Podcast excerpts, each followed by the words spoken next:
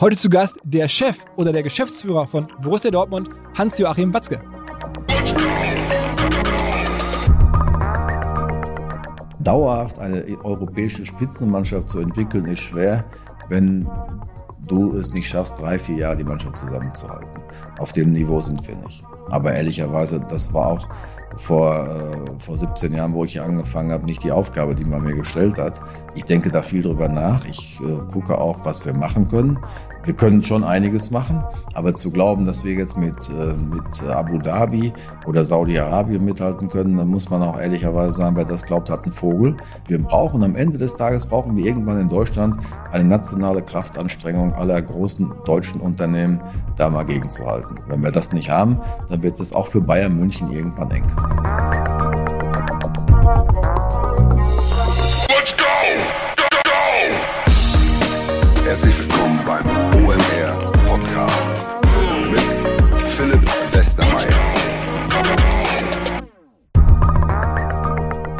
Ich wünschte, ich hätte Herrn Watzke von Messmer erzählt. Da hätte er während unseres Termins nicht Zigarillos rauchen und Kaffee trinken müssen, sondern hätte Tee trinken können. Und zwar Messmer Tee. Die Kollegen haben Tee-Expertise seit 1852 und werden jetzt besonders innovativ. Es gibt neue Mischungen, Cold Tea, Cold Tea Sparkling. Es gibt eine Hero-Sorte, so nennen sie das, italienische Limone und eine andere Sorte, Miami Vibes. Himbeer-Zitrone. Es gibt einen neuen Online-Shop. Insgesamt hätte der Herr Watzke aus über 100 verschiedenen Teesorten auswählen können. Wer Bock hat, das mal ausprobieren, Tee direkt zu bestellen.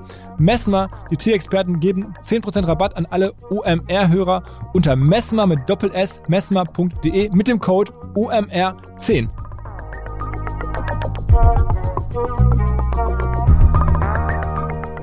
Meine persönlichen Anfänge im Online-Marketing liegen ja vor allen Dingen auch im Bereich Banner-Advertising, Display-Advertising. Da haben wir selber damals Firmen gebaut, auch verkauft. Aber ein Wettbewerber war damals schon richtig stark und das war Criteo. Die Experten, die Marktführer sind sie noch heute für Retargeting. Haben wir auch probiert damals. So gut wie Criteo waren wir nie. Vor allen Dingen natürlich lange, lange, lange nicht so groß wie die. Eine extrem erfolgreiche europäische Online-Marketing- und Digital-Marketing-Firma. Mittlerweile sind die auch regelmäßig bei uns natürlich Partner auf den Events und darf jetzt darauf hinweisen, dass Criteo viel, viel mehr ist, das muss man verstehen, als eine Retargeting-Firma. Vor allen Dingen, und das ist jetzt wirklich ein krasser Fun-Fact, kann man schon fast sagen, sehen die ein Sales-Volumen jährlich von 900 Milliarden Dollar, also ungefähr dreimal so viel wie bei Amazon. Entsprechend haben die extrem viele Daten und wollen die jetzt halt in verschiedensten Ideen oder in, in verschiedensten Modellen anbieten. Eine Innovation da nennt sich kontextuelles Targeting. Es werden kontextuelle Lookalikes gebildet. Das ist sicherlich wert, mal als Neukundenansprachekanal ausprobiert zu werden. Genauso eine neue Idee im Bereich Video-Advertising, die von Criteria kommt. Da gibt es wahnsinnig viel Innovation, was man mit so viel First-Party-Daten machen kann. Und wer jetzt sagt, okay, gerade diese Ideen, die machen mich neugierig, das würde ich gerne mal ausprobieren, der bekommt bei 25 Testkampagnen bis zu 50% Budget on top, halt im Bereich Video oder kontextuelles Advertising. Alle Informationen dazu, wie man das bekommt, was man machen muss, unter Criteo mit ccriteo.com slash omr. So, wie in der letzten Podcast-Folge angekündigt, jetzt das Gespräch mit Hans-Joachim Watzke. Ich hatte ja mit Sven vor einigen Tagen schon innerlich das vorbereitet und war dann letzten Donnerstag, also ein paar Tage nach dem Champions League Desaster gegen Amsterdam, tatsächlich am Rheinlanddamm in Dortmund bei Herrn Watzke. Und wir haben wirklich über alles gesprochen, über seine persönliche Karriere, hat endlich eine beruflich sehr große Chance aufgegeben, zugunsten des BVB einen Milliardenkonzern vielleicht selber sogar zu bauen. Wie war das damals mit der Rettung? Welche Rolle hat Florian Homm gespielt? Welche Rolle hat Uli Hoeneß gespielt? Die üblichen Themen. Wie kann man überhaupt eine Firma in dieser Lage damals retten? Man lernt etwas über die Börse. Und dann ging es natürlich voll rein in die aktuellen Themen. Hat Dortmund auf Dauer noch eine Chance gegen die Premier League-Vereine? Wird man da nicht abgehängt? Muss man nicht vielleicht 50 plus 1 wegräumen? All diese Themen. Am Ende, was mich am meisten beeindruckt hat, es war folgendes. Der Podcast kam nämlich zustande auf Vermittlung von Jan-Henrik Gruszecki und der ist bei Dortmund Leiter der Stabsstelle Strategie und Kultur und war früher Ultra-Fan und Anführer der Dortmunder Ultras, also eine sehr ungewöhnliche, auch alternativer Typ, verschiedenste Projekte macht. Und dass Watzke so jemanden, der komplett anders ist als er selber, in seinem engsten Umfeld wünscht und zulässt, Das fand ich ziemlich beeindruckend. Ich glaube nämlich selber, man muss diese Offenheit für andere Perspektiven haben und dass er die trotz seines Erfolgs weiterhin hat, das hat mich extrem positiv überrascht. Ansonsten hoffe ich, dass bei euch noch viele andere Sachen hängen bleiben aus dem Gespräch über, glaube ich, sechs oder sieben verschiedene Zigarillos, die geraucht wurden, ähm, während wir sprachen. Auf geht's direkt rein ins Gespräch mit Hans-Jochen Watzke. Herzlich willkommen, Hans-Jochen Watzke. Ja, herzlich willkommen. Eigentlich ähm, sind Sie ja kein geborener Sportunternehmer in dem Sinne, ne? sondern das ist ja eher fast ein Zufall gewesen am Ende. Ja, das war im Prinzip, ähm, also äh, Sport oder sagen wir mal noch genauer Fußball hat ja mein Leben wie nichts anderes geprägt. Das ist schon klar. So, als ich das erste Mal mit zwei oder drei Jahren so einen Ball von Füßen hatte, habe ich mich mein ganzes Leben lang mit Fußball beschäftigt. Aber natürlich auch, äh, wenn du dann irgendwann in den Amateurligen siehst, dass es für ganz oben nicht reicht, dann sollte es hilfenweise auch noch eine zweite äh, Chance geben. Und ja, und das habe ich dann gemacht. Ich habe ja, ich habe studiert. Das war damals noch was anderes als heute, wo jeder studiert. Äh, damals war das schon noch eher ein bisschen äh, ja, was Außergewöhnliches in meinem in dem Ort, wo ich herkomme, und 1000 Seelendorf, wo ich geboren bin. Marsberg. Äh, Erlinghausen ist es oh, genauer gesagt, ist dann irgendwann zu Marsberg geschlagen worden, so in der Neugliederungsphase. Aber da war das damals die absolute Ausnahme noch. Und meine Eltern, die haben sich das vom Munde abgespart. Und äh, insofern war das schon äh, für mich auch äh, ein Privileg. Ja, und dann habe ich schnell studiert, weil ich ja kein Geld hatte und auch Geld haben wollte. Ja, und da habe ich mit knapp 25 dann Angestellter, als Angestellter angefangen in einem Unternehmen, was äh, dann eben Feuerwehrbekleidung, Schutzbekleidung produziert hat. Und äh, da, der Branche bin ich dann auch treu geblieben. Ich habe mich dann nach fünfeinhalb Jahren da äh, selbstständig gemacht, weil ich habe einfach gemerkt, dass so, ich war schon relativ in der Hierarchie, war ich schon schnell nach oben gerückt, aber ich war auf zwei. Und auf eins war es ohne den Firmenchef, das war nämlich die Eins. Und seine Kinder werden dann irgendwann nachgefolgt, auf eins wäre ich nicht gekommen. Und da habe ich gesagt, das ist nicht deine Welt. Und da habe ich mich äh, nochmal zum kompletten, kompletten Cut entschieden, was äh, für meine Eltern damals nicht so einfach war, speziell für meine Mutter, die so ein bisschen Sicherheitsbedürfnis auch hatte. Weil ich habe dann, äh, wo ich mich selbstständig gemacht habe, das, wir waren damals der Branchenführer, mein Unternehmen, wo ich war. Und äh, der, der, der, der, der damalige Chef, der hat mir natürlich auch ewige Feindschaft geschworen. Wir haben es dann nach 25 Jahren irgendwann aufgelöst, aber auch nicht früher. Und äh, dann habe ich äh, mir ein Gehalt gezahlt, als ich mich selbstständig gemacht habe mit 30 Jahren. Das war äh, noch nicht mal die Hälfte von dem, was ich vorher verdient hatte. Und äh, das und hatte auf einmal noch Schulden. Also das war das war schon das war eine richtige eine richtige Ruptur. Ja, und dann habe ich das 15 Jahre habe ich die Firma geführt. Also 1990 gegründet, ne? 90 gegründet, war ich wie gesagt äh, im April war ich kurz vorm 31. Also im Juni bin ich 31 geworden das 15 Jahre gemacht und dann äh, kam BVB. Äh, aber auch nur in dieser existenziellen Krise, sonst hätte ich diese Chance auch nicht gekriegt. Aber ich würde da noch, also Vatex heißt die Firma, ähm, die Sie gegründet haben, macht seit mehreren Jahren schon so im Bereich 15 bis 20 Millionen Umsatz, kann man alles nachvollziehen. Ähm, ich habe das jetzt natürlich recherchiert und mich vorbereitet dachte mir, in derselben Zeit ist ja der Branchenführer in dem Segment so eine Engelbert Strauß. Ne? Das ist ja so der Berufsbekleidungs-Weltmarktführer, glaube ich, von 100 Millionen Umsatz auf eine Milliarde gewachsen. Ärgert man sich nicht und denkt sich fast unternehmerischer, hätte ich eine Chance gehabt, wenn ich damals dran geblieben wäre, das Vatex Vollzeit zu machen, auch ein Ding zu bauen, was jetzt so wie... Ja, definitiv war das der, die Entscheidung, äh, wo ich dann gegangen bin, dann hatte ich natürlich das Unternehmen, das war für das Unternehmen schon auch eine harte Zeit. Jetzt ist es mittlerweile, äh, jetzt, jetzt kommt eine andere Zeit, weil äh, äh jetzt ist seit äh, zweieinhalb Jahren äh, mein Sohn mit dabei. Und äh, der, das kann man jetzt schon erkennen. Jeder Vater ist ja irgendwie auch ein bisschen geneigt, seine Kinder etwas äh, zu glorifizieren, aber ohne, ohne jede Glorifizierung, der hat das im Blut. Und äh, ich sehe, was äh, was da gerade jetzt, äh, meine Frau hat das von der, von der organisatorischen, von der strukturellen, von der finanziellen Seite super abgewickelt, aber ich bin niemals, ich bin ja immer noch 100 Prozent Gesellschaft, aber wir sind kein Risiko gegangen. Wir haben einfach unseren Markt, das ist ein Nischenmarkt gewesen, den haben wir äh, weiter bearbeitet, haben jedes Jahr sehr gute Zahlen gehabt, äh, vor allen Dingen natürlich auf einmal ein bisschen ertragsorientiert, aber nicht wachstumsorientiert. Jetzt kommt allerdings eine Phase, äh, im Unternehmen, da merke ich, dass es jetzt aber stark äh, bergauf geht. Also das muss ich ganz sagen. Mein Sohn äh, in der Kombination mit äh, meiner Frau, die die Fakten auch schafft und die Aktenlage auch schafft und so und mein Sohn dann eben mit seiner äh, mit seinem Vertriebskönnen äh, macht das besser, als ich das jeweils gemacht. Aber ärgert man sich nicht trotzdem, dass man diese, ja, diese zwei Jahrzehnte fast, die sie jetzt Dortmund geschenkt oder gewidmet haben, wenn man die darauf verwendet hätte, das richtig groß zu machen, hätte man jetzt eine Firma, die einem sozusagen selber gehört, 100 Prozent, und die dann vielleicht noch viel größer wird? Ja, aber das, das ehrlich gesagt war nie mein Thema. Mein Thema war einfach, ich wollte, die, die Firma, die sollte so laufen, dass äh, die, Firma, die Familie davon gut leben kann, dass die Mitarbeiter äh, ordentlich bezahlt werden, pünktlich ihr Geld kriegen. Äh, und äh, das war immer so mein Anspruch. Natürlich wäre ich bestimmt heute doppelt so groß oder dreimal so groß. Aber BVB war doch für mich am Ende des Tages äh, eine viel größere Chance am Ende auch nicht finanziell. nicht im Leben ist alles finanziell, aber diesen Podcast würde ich auch nicht machen, wenn ich jetzt den Umsatz bei Vartex verdreifacht hätte und nicht zum BVB gegangen wäre. daran, daran erkennen Sie doch, dass es dann auch nicht ganz falsch war. Wobei es war keine Lebensentscheidung, das muss man auch sagen. Meine Aufgabe war ja nur im Februar 2005 den Club vor der Insolvenz zu retten. Das war die Aufgabe, wo man mir aber auch schon, insofern war es ein weicher Plan, war ein harter Plan, weil äh, meine Leute, die mich damals berufen haben, äh, mir gleichzeitig gesagt haben, wir werden es eh nicht schaffen. Also die, die, die Zuversicht war nicht wirklich da und äh, ich habe es ja dann auch gespürt. Ich kam dienstags und hatte freitags Gläubigerversammlung. Ne? Und äh, wenn du dann trittst du vor Gläubiger, denen du gar nichts bieten kannst, weil du nichts mehr hast. Das war. Und was war dann, also was waren so die ein, zwei Stellschrauben, um das doch noch zu retten damals? Keine, ich habe, äh, man muss ehrlicherweise sagen, ich habe unfassbar Glück gehabt. Auch das, das ist einfach so. Du fängst da, hast da 200 Millionen Schulden, von denen sind 100 fällig und kannst nichts anbieten. Äh, das war der erste Glücksfall, dass wir nichts anbieten konnten.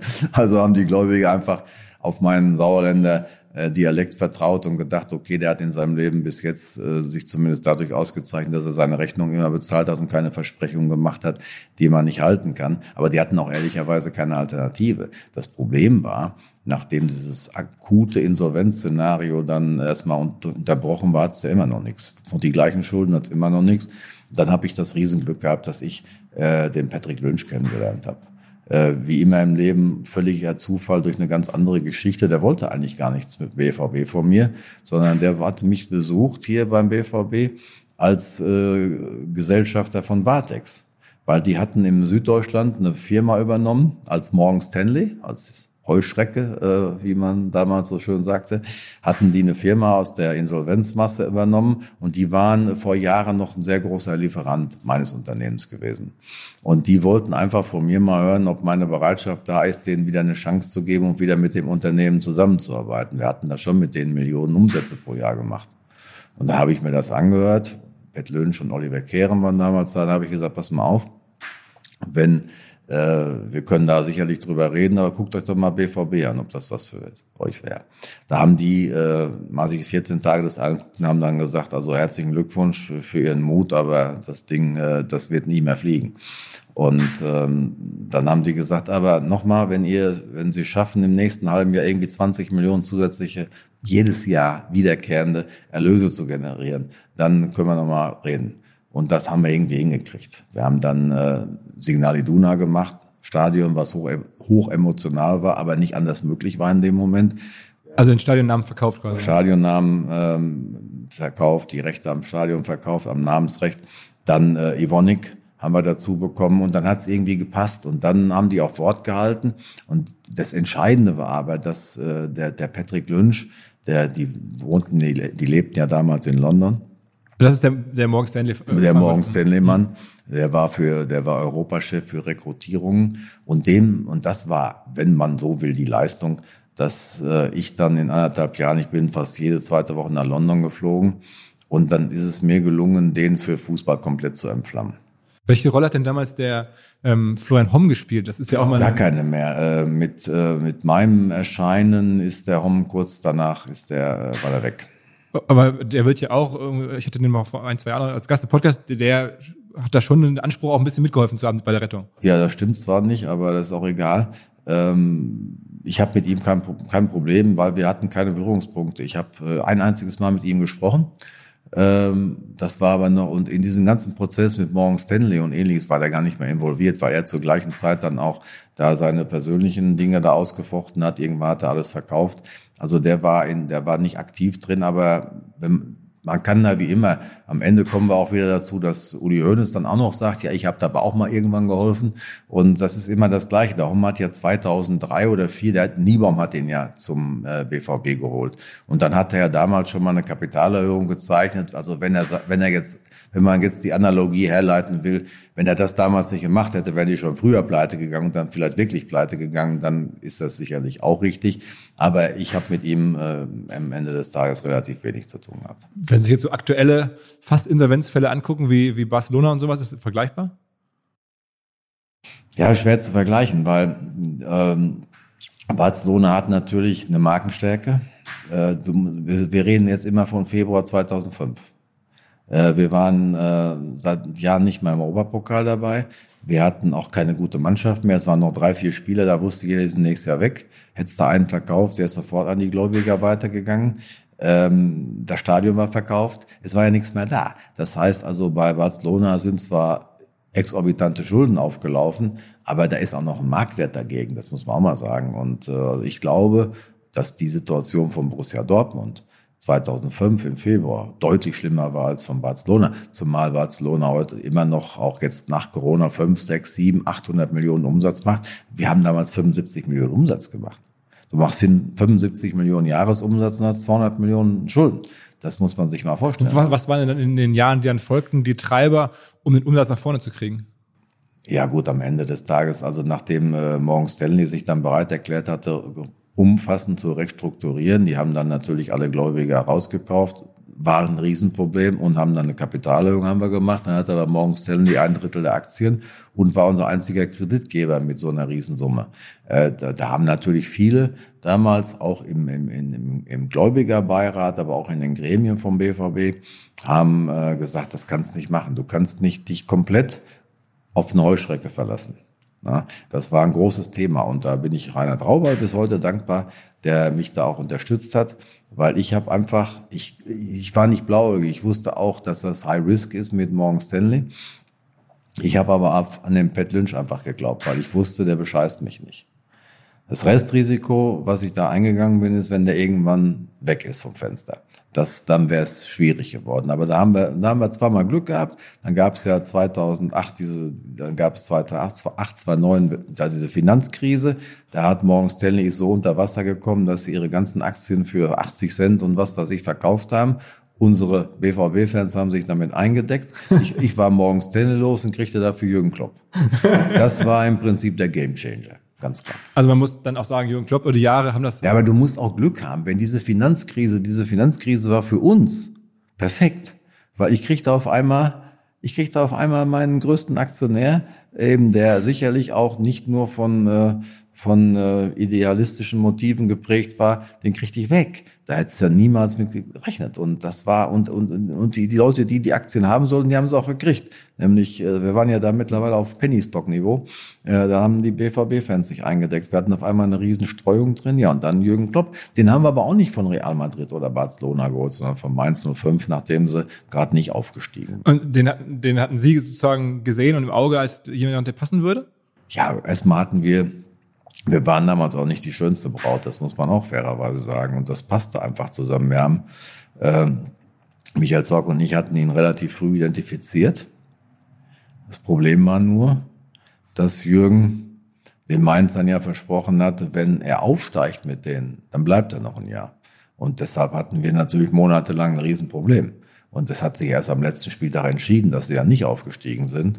Ja, und dann, wo dann, wo Jürgen kam, aber da, da, damals hat auch nicht jeder 2008 hier gesagt in Dortmund, mein Gott, jetzt geht's aber nur noch aufwärts. Und dann gab es auch vielfach die Meinung, Entschuldigung, zweite Liga.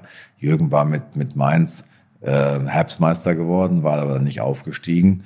Äh, also da, da das große Halleluja, das kam erst später. Und wie das dann immer so ist, äh, haben wir ja gerade schon drüber gesprochen. Wenn das anschließend läuft, dann hat der Erfolg natürlich Millionen Väter.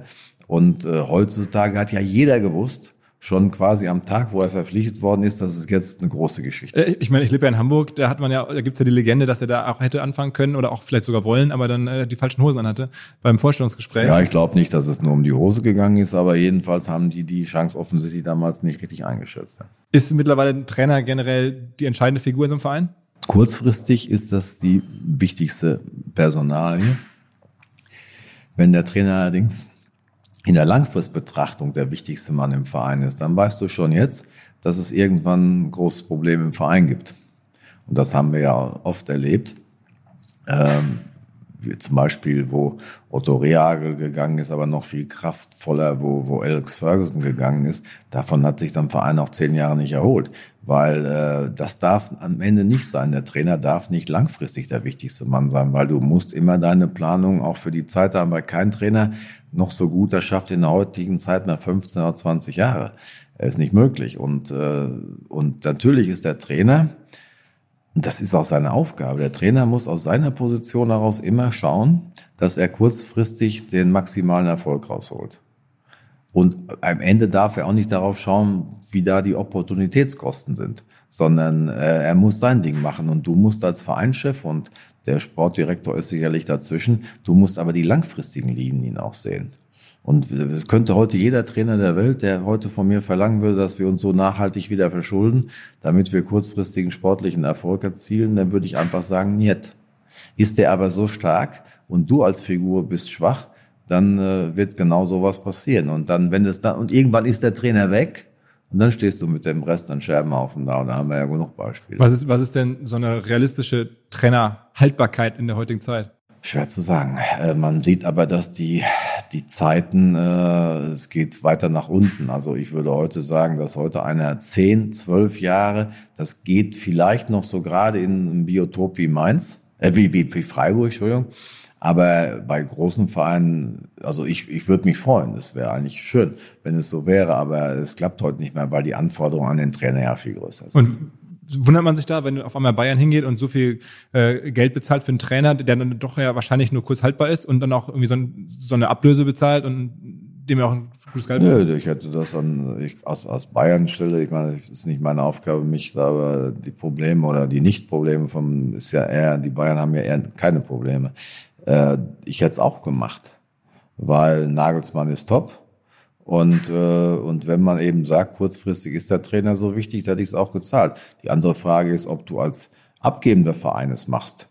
Das äh, da sage ich jetzt mal nichts. ist denn, ist denn zu erwarten, dass die Trainergehälter und Trainerablösen sich noch weiter so drehen? Also würde auch Dortmund im Zweifel sagen, mal, mal gucken, je nachdem, was in den nächsten Jahren passiert. Auch da muss man vielleicht mal 10, 20 Millionen in die Hand nehmen für den Trainer? Ja, fünf haben wir ja jetzt schon in die Hand ja, genommen. Ähm, es, gibt, es gibt da keine Denkverbote, aber es ist natürlich auch eins klar, ähm, der Transferwert eines Trainers ist schon was anderes als ein Spieler. Na, und das muss man einfach, also das, wenn, wenn, wenn ein Club, der kerngesund ist wie Bayern München, eben der Meinung ist, sie können so viel zahlen und da gibt es auch viele Argumente für, dann ist es meiner Meinung nach, äh, warum nicht? Man muss es immer im Einzelfall sehen. Aber ich würde jetzt nie sagen, wir wären bereit, jetzt die Summe zu zahlen oder diese. Es kommt auf den Trainer, es kommt auf die Situation an, es kommt auf deine finanzielle Situation an. Aber ähm, dass gute Trainer schon immer einen Stellenwert hatten, ist ja nichts Neues. Neu ist nur, dass welche Anforderungen an die Trainer gestellt werden. Was sind denn die Top drei Jobs in so einem Verein, die top besetzt sein müssen? Also inklusive Spieler und Verein, was, was sind denn so die, also ich nehme an, Chef des Ladens ist schon mal relevant? Ja, zumindest nicht völlig irrelevant. ähm, dann, ähm, also ich denke mal, jetzt mal zum Beispiel das, das akut, weil ich das immer noch im Hinterkopf habe, äh, ist Ajax Amsterdam. Da ist der Edwin van der Saar, der ist der Vorstandsvorsitzende, mit dem bin ich auch im Board bei ECA. Äh, dann ist der Overmars, der ist der Sportdirektor und der Tenak ist der Trainer. Ich glaube schon, dass das die drei prägendsten Figuren von Ajax Amsterdam sind und die es ja offensichtlich auch sehr, sehr gut machen. Und ähm, das, das ist so. Klar, und die Spieler, das ist nochmal ein anderes, eine andere Ebene. Das ist eine, keine Verantwortungsebene. Die Spieler äh, spielen am Ende des Tages für sich und die spielen aber nicht strategisch und perspektivisch und was weiß ich was, so wie die anderen zusammenarbeiten. Wir müssen ja heute schon die nächste, wir planen ja jetzt schon wieder die nächste Saison. Kein Spieler macht sich aktuell Gedanken über die nächste Saison. wir haben ja gerade ein bisschen über, über, über Börsenwert und äh, auch prekäre Situation gesprochen, ähm, schauen sich viel den Marktwert die Aktie an und denken sich, Mensch, jetzt bin ich irgendwie doch deutlich weniger wert als, als Manu. Ich würde sogar sagen, eigentlich viel, der Abstand ist viel zu groß. Dortmund und Manu ist ja sportlich gar nicht so auseinander. Trotzdem sind die irgendwie 2, ich glaube 6 Milliarden wert. Dortmund aktueller Börsenwert irgendwie. Äh, ja gut, das kommt jetzt auch aktuell ein bisschen durch die Kapitalerhöhung und ehrlicherweise dadurch, äh, das darf man auch nicht unterschätzen. Wir haben ja jetzt seit kurzem erst wieder ein Geschäftsmodell das, was wir vorher hatten, war ja kein Geschäftsmodell. In der Corona-Zeit. Das, war, das war ja nur ein Finanzvernichtungsmodell. äh, wir haben ja die Geisterspiele gemacht, damit wir nicht endgültig abschmieren, aber nicht, weil du Geld verdienen konntest. Geld verdient wurde von dem Moment an nicht mehr. Ich glaube, der große Unterschied ist der, und das, das dürfen wir nicht unterschätzen. Der große Unterschied ist der, jeder weiß, wenn du genug Geld in die Hand nimmst, äh, dann kannst du Manchester United äh, rulen. Das heißt, du übernimmst die Mehrheit und dann bist du da der King.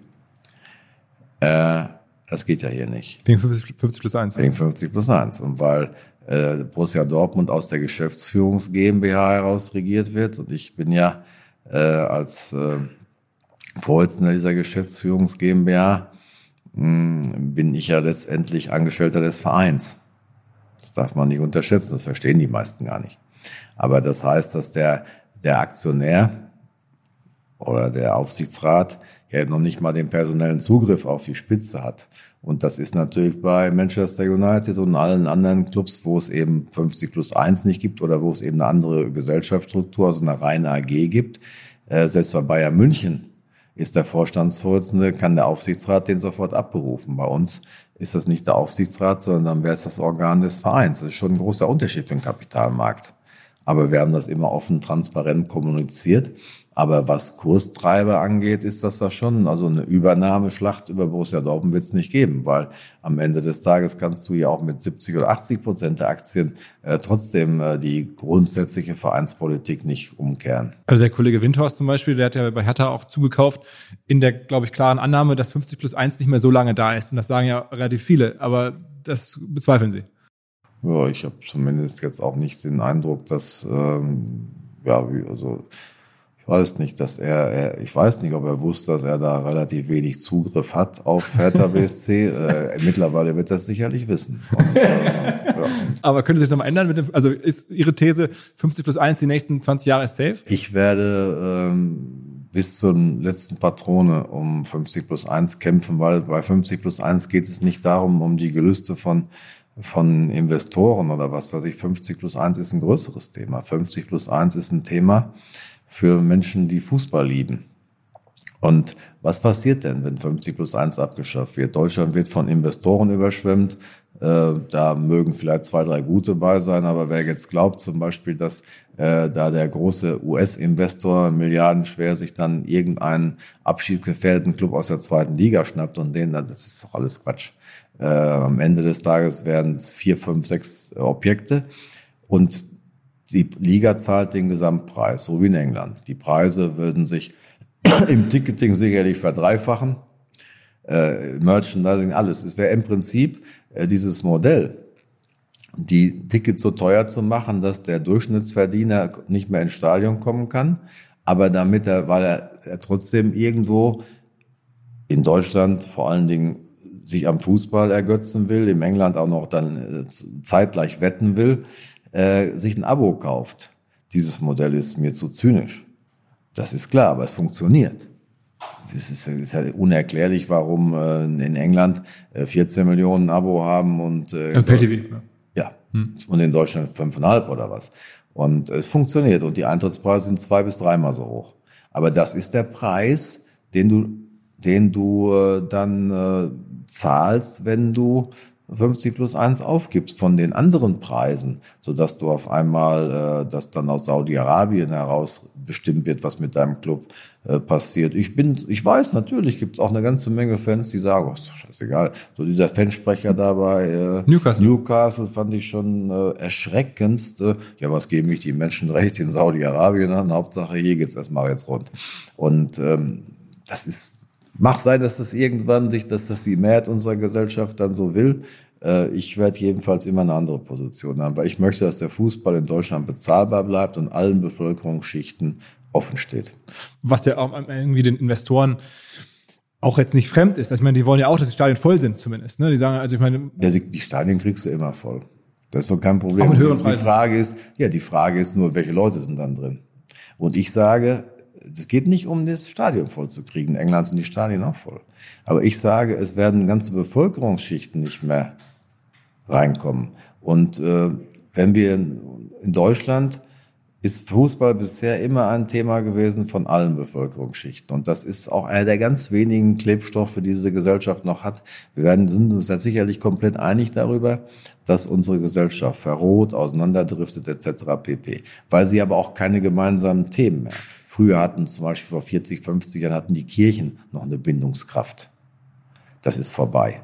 Da hatten die Verbände Bindungskraft. Das ist mehr oder weniger auch vorbei. Politische Parteien wird auch weniger. Gucken Sie sich mal die Mitgliederzahlen äh, der politischen Parteien an. Aber der Fußball hat diese verbindende Kraft noch. Aber wenn wir natürlich 50 oder 60 Prozent der Gesellschaft davon entkoppeln, dann fällt das auch noch weg. Und das ist mir, der Preis ist mir zu hoch.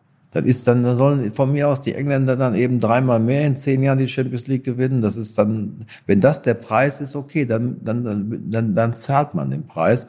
Äh, aber dafür, dass wir in Deutschland noch alle die Möglichkeit haben, wir haben 28.000 Stehplätze, wo wir wieder ausverkauft sein dürfen, für 14 Euro. Das ist für mich wichtiger, als äh, dass wir den irgendwie äh, Aramco oder wen auch immer hier zum Borussia Dortmund locken. Also, also ich teile das total und finde auch die Vision und, und ne, die Aufgabe vom Fußball sehe ich genauso. Auf der anderen Seite wäre jetzt meine Sorge, dass man, während man das Richtige meint und so agiert, trotzdem am Ende von der Premier League abgehängt wird und dass man dann fast schon zur Strafe, weil man so, obwohl man guten Willens ist, ähm, dann halbleere Stadien hat, weil die Fans sagen, und die jungen Fans sagen, na ja, hier bei Dortmund sehe ich ja keinen mehr, den ich sehen will. Die sind jetzt ja alle in der Premier League, die Top-Trainer, die Top, alle spielen da. Dann hat man halt eigentlich einen Klebstoff erhalten wollen und eine große, ja, eine Struktur erhalten wollen, die dann aber trotzdem wegbricht, weil einfach die Aufmerksamkeit nach England geht und man will dann Haaland und, und, und Tuchel und Klopp und so sehen und die sind alle da. Spricht einiges dafür. Auf der anderen Seite sehe ich es aber trotzdem auch nicht so. Ganz. Wir müssten einfach in Deutschland, Bayern München schafft es ja, Bayern München schafft es ja mit seiner wirtschaftlichen Macht und äh, auch dem der Tatsache geschuldet natürlich, dass sie es erstens hervorragend äh, seit 50 Jahren machen. Zweitens, dass äh, sie natürlich im Speckgürtel der Republik wohnen. Sie können ja mithalten. Die Stadien bei Bayern sind immer voll. Hier werden die Stadien auch voll sein. Und äh, das beste Gegenbeispiel gegen Ihre Argumentation ist doch, dass die ganz große Mehrheit in Deutschland gegen die Super League war zum Beispiel. Denn die Super League war ja im Prinzip, äh, das war ja, dann hättest du ja als Borussia Dortmund da wirklich nochmal einen Schritt nach vorne gehen können, um da wirklich bei den ganz Großen mitmischen zu können. Aber die ganz große Mehrheit der Deutschen war trotzdem dagegen. Und das zeigt mir, dass der Mainstream noch so ist. Wenn irgendwann 80 Prozent der, der neuen Generationen sagen, wir wollen kein 50 plus 1 mehr, wir wollen auch keine Bundesliga mehr, wir wollen nur noch den großen Fußball sehen, aber dann wird es sich nicht auf die Premier League beschränken, dann kommt auch die Super League. Davon bin ich überzeugt. Und das, das will ich ja. Äh, und da haben ja nun die Bayern und wir eine sehr gute Rolle gespielt, glaube ich. Wir haben es ja verhindert. Wenn wir mitgemacht hätten, dann gäbe es da heute. Davon bin ich überzeugt und weil wir nach wie vor der größte Markt in Europa sind. Aber wenn irgendwann alle Leute sagen, das ist die, das ist die Zukunft, ja gut, dann, dann, dann habe ich das Rennen verloren, ist auch klar. Aber ich meine, bei, zumindest mal bei Bayern könnte man schon den Verdacht haben, dass die jetzt auch ein bisschen aus sozialer Erwünschtheit in Deutschland jetzt nicht öffentlich ihr Interesse oder das erstmal die Chance jetzt in der Form nicht wahrgenommen haben. Aber ich meine, der Wunsch von Uli Hoeneß zumindest nach Super League gibt es ja schon seit, seit 10, 15 Jahren, gibt es ja die Gedanken. Und wenn man jetzt auch sieht, ich würde fast behaupten, aus wirtschaftlicher Sicht hat er auch eigentlich recht. Man guckt sich jetzt gerade an, Holland und Belgien, die gehen jetzt als Liga zusammen, aus der Not heraus, sonst sind sie ja fast irrelevant. In Spanien würde ich sagen, warum wollen die eine Super League haben? Ich lese das so, dass der, der Herr Perez da bei Madrid ganz klar versteht, wenn ich die nicht bekomme, werde ich hier abgehängt, weil einfach die spanische Liga abgehängt wird. Und dann habe ich mit Real Madrid auch keine Chance dran zu bleiben. Und dass das sozusagen die, die Kräfte sind, ähm, die das schon entdeckt haben, dass man da eigentlich hin muss und trotzdem, und man ist in Deutschland, traut sich nicht das so richtig so öffentlich zu sagen.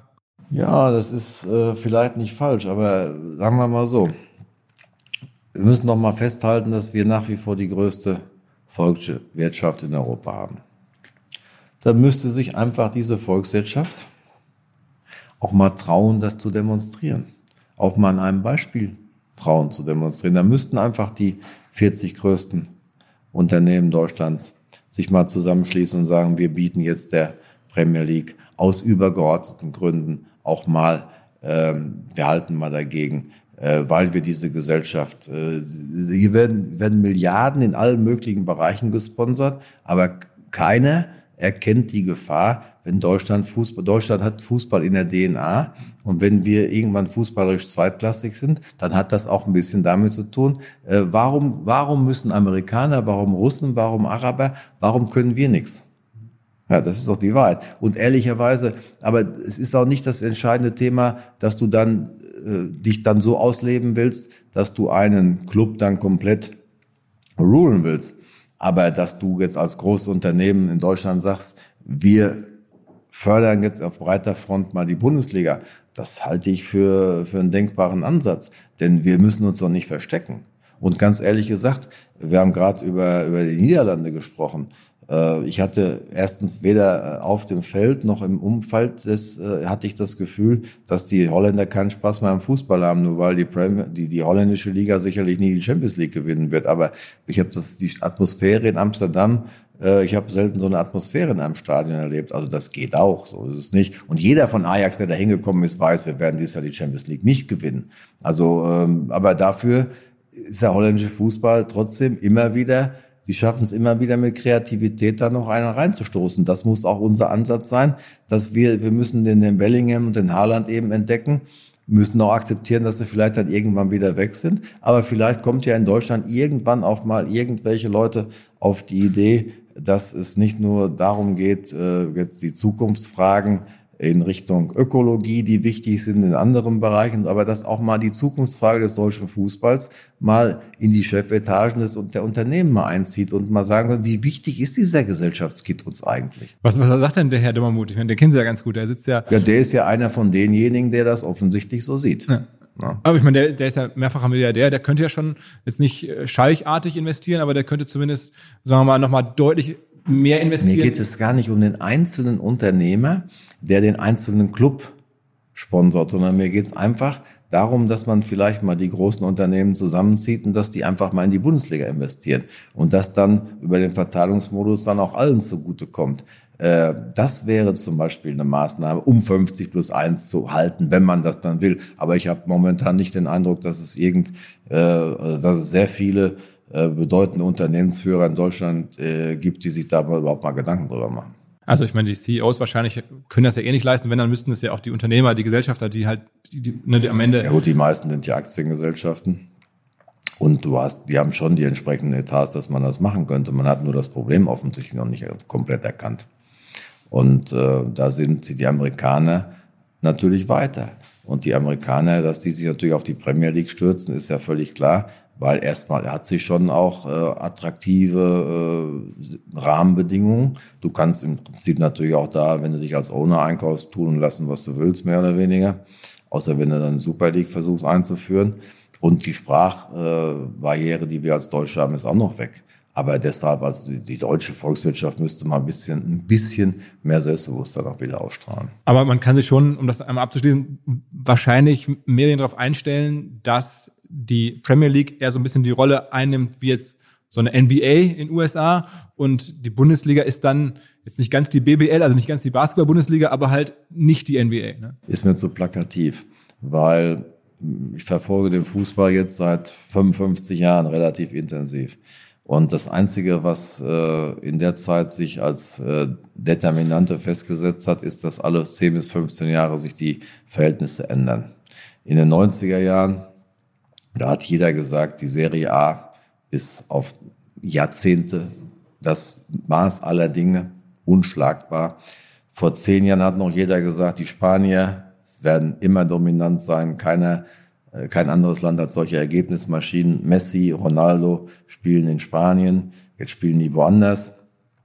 Es geht mir nur darum, das kann auch mal ganz schnell wieder anders kommen. Es kann auch mal irgendwann schon die, man hat doch jetzt gerade bei dem Thema Super League gemerkt, dass die englischen Fans am Ende des Tages sich auch nicht ewig und immer äh, dann narkotisieren lassen, sondern vielleicht auch mal merken, wie wenig sie überhaupt noch zu sagen haben, wie wenig Einfluss sie noch aufs Geschehen haben. Haben sich einmal mal äh, da ein bisschen äh, zusammengetan und schon gingen auf einmal Dinge, wo gar keiner gedacht hat, dass das mal möglich ist. Also wenn du den entsprechenden Druck aufbaust, dann geht doch noch einiges. Aber der Druck ist einfach in dem Rausch, den die gerade da empfinden, der ist nicht da. Der wird aber hundertprozentig wiederkommen, wenn man nämlich auf einmal merkt, was ist eigentlich aus unseren Clubs geworden. Und haben wir, wir dürfen uns noch eine Liste eintragen, dass wir da auch äh, Supporter sind und so. Das ist nicht mein Ansatz. Ich finde, Demokratie ist anstrengend aber es ist immer besser als äh, andere Formen. Hinweis auf unseren Partner Annexia, A-N-E-X-I-A, Annexia, Europas Antwort möglicherweise auf Microsoft Azure und Amazon AWS, also eine Cloud Computing Company, gegründet von einem 34-jährigen Menschen namens Alexander Windbichler, sitzt in Klagenfurt. Sehr, sehr beeindruckende Geschichte. Und zu Annexia gehört eine Firma dazu, die heißt NetCup. Und hier gibt es gerade ein Podcast-Special. NetCup ist Mass-Hoster, bietet also Web-Hosting, Domains, Virtual Server und hat gerade ein Podcast-Special angekündigt Angebot, also ein 20-Euro-Gutschein, den man einlösen kann mit dem Code OMR 2021 über netcup.de slash OMR. Also falls ihr gerade über Hosting im B2C-Bereich nachdenkt, dann Netcup dort gerade das Special vielleicht mitnehmen. Und Annexia selber, das zweite Botschaft hier, sucht vor allen Dingen Hilfe. Es gibt über 40 offene Stellen, vor allen Dingen auch im Entwicklerbereich, Büros weltweit von Klagenfurt über Wien, Köln bis nach New York, natürlich auch im Homeoffice möglich. Also, wenn ihr gerade auf der Jobsuche seid, prüft mal, was bei Annexia in der Gruppe offen ist und ob vielleicht Netcup mit einem Serverangebot die richtige Wahl für euch gerade sein könnte. Was, was würden Sie sich denn wünschen oder was würden Sie machen, wenn Sie jetzt nicht den Job hätten, sondern den Job, den demnächst die Donate Hopfen antritt? Ähm, was wären denn da so die zwei, drei Top-Prioritäten? Was muss die hinbekommen oder angehen? Ja, erstmal äh, wäre das ausgeschlossen, weil ich äh, sowas nie anstreben würde und noch nie machen würde. weil das ist einfach, das ist auch viel, da geht es viel um Vermarktung, da geht es viel um äh, gar nicht um Fußball. Das Einzige, was mich interessiert, ist Fußball. Ich mache das ganze Theater drum, den Fußballer nur für jetzt Samstag 15.30 Uhr Bielefeld. Das ist ehrlicherweise der einzige Termin, auf den ich mich diese Woche komplett freue. Seit äh, Dienstagabend nicht mehr ganz so wie vorher, aber das kommt bis dahin auch wieder. Äh, das ist natürlich bei der Donata Hopfen, ich kenne sie gar nicht persönlich, aber ähm, das war bei Seifert so. Die wird ja nicht danach äh, beurteilt, äh, wie viel äh, Punkte die äh, deutsche Mannschaft in der Champions League holen und am Ende des Tages natürlich auch, wie sie ihre Organisation in den Griff kriegt, äh, was sie für die Liga auch insgesamt an an ähm, strategischen Möglichkeiten ähm, heraufbeschwört, was sie äh, für Fernsehverträge macht, was sie der Bundesliga auch so von der Administration für eine äh, Visitenkarte geben will. Das ist eine hochoperative Aufgabe im, im Funktionärsbereich an der ich nicht im Ansatz interessiert war. Ich bewundere Leute, die das können, die das wollen. Ich, bei mir ist es eher mit dem Können wäre ich skeptisch, weil äh, naja. nein, das ist eine andere Aufgabe. Ne? Mein Thema, ich kann ein Unternehmen führen, ich kann auch Fußball, aber so eine Organisation in dem Bereich würde mich, da hätte ich nicht genug Empathie drin. Ne? Aber ich glaube, dass die Liga da eine sehr gute Entscheidung getroffen hat. Und man muss sie einfach machen lassen. Das ist gar keine Frage. Ich bin immer der Meinung, dass man die operative Ebene stärken muss, auch als Liga, und sie einfach jetzt mal machen lassen muss. Sie hat große Fußstapfen, die sie tritt, durch, durch Christian Seifert. Aber Christian Seifert, wo der zur Liga gekommen ist, hatte auch noch nicht die Fußabdrücke, die er am Ende hinterlässt. Was macht der eigentlich jetzt demnächst? Das weiß ich nicht. Aber sind Sie mit ihm ab und zu in Kontakt, oder? Ich bin mit Seifert regelmäßig in Kontakt. Wir haben uns jetzt auch seit einem halben Jahr duzen wir uns jetzt auch, weil ich als der Ältere eben jetzt gedacht habe, nachdem er so viele Jahre da die Arbeit gemacht hat, jetzt zum Abschluss können wir uns auch mal duzen. Und äh, aber das wird, er wird es mir nicht sagen. Und wenn er es mir sagen wollen würde, würde ich sagen, behalt's lieber für dich, weil dann bin ich auch aus der Verlosung raus derjenigen, die es nachher ausgequatscht haben. Also das ist auch immer so. Aber für Dortmund wäre es keiner. Nein, weil Christian Seifert, äh, natürlich, weil das Christian Seifert kann in jedem Bundesliga-Club arbeiten. Aber die Spitzenpositionen sind hier besetzt und ich glaube, nach der Vita, die er jetzt äh, da hat und nach dem Werdegang, wäre er da auch nicht mehr äh, dafür die für unterhalb vom, äh, vom CEO wirst du ihn auch nicht gewinnen können, ja. das ist auch klar. Ja. Nochmal zurück zum Fußball, jetzt äh, 15.30 ähm, aber trotzdem sie freuen sich ja auch, weil halt Bellingham und Haaland und so jetzt in Dortmund spielen. Aber trotzdem ist das schon irgendwie wahrscheinlich auf Dauer nicht haltbar, die hier zu halten. Das ist, muss man sich akzeptieren, das, das ist allen klar, die werden gehen. Kann man das nicht umkehren? Muss man das so akzeptieren, dass man sagt, naja, wie das jetzt ja auch schon überall geschrieben wird, die Frage ist nur, wohin und für wie viel, aber eigentlich, dass die gehen werden, ist klar. Na gut. Das Grundproblem ist, es wird immer, wir haben ja im Fußball es zugelassen, dass mittlerweile Staaten sich einkaufen. Und wenn wir nicht in irgendeiner Weise dann Gegenmodell entwickeln, dann wird es schwierig. Es wird immer vier, fünf Vereine geben, die dann so stark sind, dass du dann am Ende des Tages dich nicht wehren kannst. Äh, es sei denn, du versuchst, den Spieler zu überzeugen. Äh, aber irgendwann verlierst du ihn. Aber irgendwann verlierst du jeden Spieler. Barcelona hat jetzt Messi auch verloren. Und irgend, du musst einfach der Erneuerungsprozess, der ist dann eben permanent. Und das ist das, was ich dieses Sisyphus-Modell nenne, das wir machen müssen. Wir müssen immer so einen großen Steinbrocken nach oben wuchten und wenn er oben ist, dann fällt er wieder runter, weil er dann irgendwann wieder deine besten Spieler wegkauft, fängst wieder von vorne an. Äh, dauerhaft eine europäische Spitzenmannschaft zu entwickeln, ist schwer, wenn du es nicht schaffst, drei, vier Jahre die Mannschaft zusammenzuhalten. Auf dem Niveau sind wir nicht. Aber ehrlicherweise, das war auch vor, äh, vor 17 Jahren, wo ich angefangen habe, nicht die Aufgabe, die man mir gestellt hat. Ich denke da viel drüber nach. Ich äh, gucke auch, was wir machen können. Ähm, wir können schon einiges machen, aber zu glauben, dass wir jetzt mit, äh, mit Abu Dhabi oder Saudi-Arabien mithalten können, dann muss man auch ehrlicherweise sagen, wer das glaubt, hat einen Vogel. Es sei denn, der findet irgendein Modell und wir brauchen am Ende des Tages brauchen wir irgendwann in Deutschland eine nationale Kraftanstrengung aller großen deutschen Unternehmen, da mal gegenzuhalten. Wenn wir das nicht haben, dann wird es auch für Bayern München irgendwann eng. Hm, hm. Okay, aber das heißt, auch für so ein Haaland, für so eine ich finde mal, das ist ja nochmal eine ganz besondere Figur, weil der auch so gut vermarktbar ist, weil der ähm, nochmal vielleicht mehr Kraft hat als auch jeder andere eigentlich jetzt von dem, was ihm an Karriere vorausgesagt wird, was der für eine Quote hat, auch wie viele Punkte der am Ende besorgt. Kann man sich für den nicht nochmal nochmal eine Kapitalerhöhung machen und sagen, hör zu, drei Jahre machst du hier noch ähm, und wir gehen einmal all in? Ja, das unterschätzt man natürlich dann auch. Du brauchst auch eine äh, Hygiene in der Kabine das heißt, wenn jetzt zu glauben, wenn du jetzt für Haaland all-in gehst und alle anderen Spieler bleiben so, wie sie sind, das ist eine, das ist auch dann, dann da ist, ich glaube, dass man dann über die äh, charakterlichen Beschaffenheiten der Menschen auch komplett auf der falschen Ebene ist. Das Aber heißt also, in den USA ist ja auch so. Da gibt es ja auch Quarterbacks, die verdienen 25 Millionen und irgendwelche Typen müssen denen den Rücken frei halten und kriegen irgendwie 400.000. Ja, das mag in den USA funktionieren, wo da auch der ganze Transfermarkt anders aufgebaut ist, wo es ja ein ganz anderes System ist. Aber nochmal, ich will auch keine Uhr. Wenn der Preis dessen ist, dass es keinen Abstieg und keinen Aufstieg und kein gar nichts mehr gibt und dass alle äh, Clubs äh, Franchise-Unternehmen sind, dann ist mir der Preis, dafür einen Spieler halten zu wollen, auch zu groß. Was, was würden Sie denn machen, wenn jetzt jemand sagen würde, Mensch, hier komm, äh, 500 Millionen stelle ich Dortmund zur Verfügung, ähm, vollkommen Sondereffekt. Wo würde man investieren? Wie würde man die anlegen? Ja, dann würden wir schon natürlich, wenn wir aber 500 Millionen, das ist aber eine Summe, ja. äh, dann würden wir natürlich in andere Kategorien vorstoßen. Die Frage ist, was verlangt er für die 500 Millionen? Ja. Und da kommen wir, wenn er es einfach bedingungsfrei machen würde, würden wir schon was draus machen. Da können Sie sicher sein. Also jetzt wie Newcastle. Was würde man jetzt in Newcastle, die sind jetzt auf Platz 19, ähm, da gibt's jetzt ja demnächst vielleicht sogar noch mehr als 500 Millionen. Die müssen jetzt ja quasi aus einem, äh, ja, kleinen englischen Verein, äh, wollen die jetzt ja eine Nummer eins machen. Was machen die am besten?